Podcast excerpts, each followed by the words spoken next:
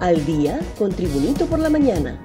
A continuación, la actualidad informativa nacional e internacional este 7 de marzo del 2023. Presidenta Castro exige resultados a la Secretaría de Seguridad. La presidenta de Honduras, Xiomara Castro, reaccionó este lunes ante la ola de criminalidad que sufre el país y le dijo a las autoridades de la Secretaría de Seguridad que no es posible que estemos bajo ataque del crimen organizado en constantes masacres y femicidios, entre otros crímenes. Agregó que todo lo que me han solicitado se los he resuelto. Control nacional de los centros penitenciarios, traslado de la Fuerza Nacional Antimaras, Dirección de Investigación e Inteligencia, estado de excepción y ampliaciones en más del 60% del territorio nacional, expresó Castro en un primer mensaje en la red social de Twitter. Asesor presidencial dice que el gobierno no tiene intención de cancelar los tratados de extradición. El asesor presidencial, Manuel Zelaya Rosales, ofreció este lunes una conferencia de prensa a su llegada a Honduras luego de participar en un foro en Venezuela para conmemorar los 10 años del fallecimiento del exmandatario venezolano Hugo Chávez. El expresidente Zelaya estuvo acompañado por su hija, la diputada Hortensia Zelaya Castro, el vicecanciller Gerardo Torres y por Gilberto Ríos Munguía, dirigente del Partido Libertad y Refundación. Durante la conferencia, el expresidente Zelaya aclaró que el gobierno de Venezuela les proporcionó el avión que los llevó hasta Caracas y los retornó a Honduras, con el propósito de evitarle gastos al Estado de Honduras. Congreso Nacional podría aprobar hoy el uso de mascarilla voluntario. A partir de esta semana, el uso de la mascarilla pasaría a ser voluntario tras la discusión y aprobación hoy en el Congreso Nacional, anunció el diputado de Libertad y Refundación Libre, Marco Eliu Girón. El uso de la mascarilla quedaría de uso voluntario si el Congreso lo aprueba este martes, indicó. Ayer la Comisión de Salud discutió el tema y hoy la medida podría ser aprobada ya que solo necesita mayoría simple y la población también está de acuerdo.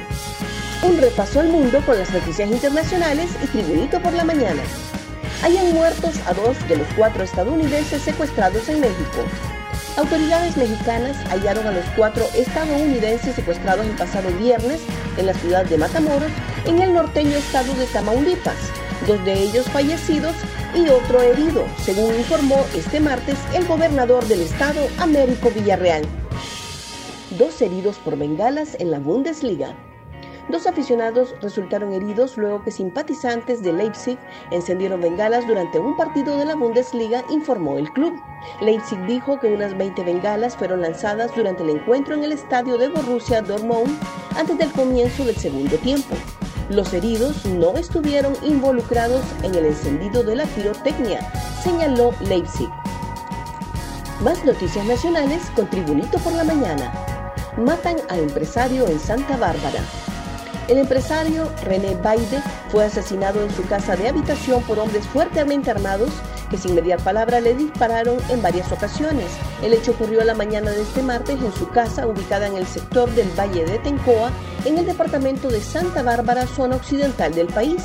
Según se conoció, Baide quedó vivo tras el ataque, por lo que fue trasladado a la sala de emergencia del Hospital Integrado de Santa Bárbara, donde minutos más tarde falleció maestros rechazan una nueva reforma a la ley del IMPREMA.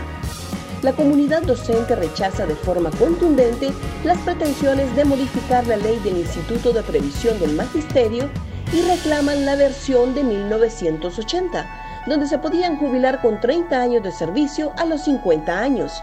Con la nueva ley pretenden otorgar al magisterio el beneficio como un auxilio por calamidad, con un bono adicional a su jubilación, por lo que en el transcurso de esta semana esperan continuar con la asamblea para socializar la reforma a la ley del IMPREMA. Piden ayuda para repatriar cuerpo de joven que murió ahogado en el río Bravo. La familia del joven Wilmer Espinosa Vanegas pidió este martes apoyo para poder repatriar el cuerpo de su pariente, quien murió ahogado en el río Bravo, México. Los parientes del joven de 17 años lloran su muerte en el barrio Las Lomas del municipio de Catacamas, Olancho. Son más de 20 mil dólares los que esta familia necesita para repatriar el cuerpo sin vida del joven. Gracias por tu atención. Tribunito por la Mañana te invita a estar atento a su próximo boletín informativo.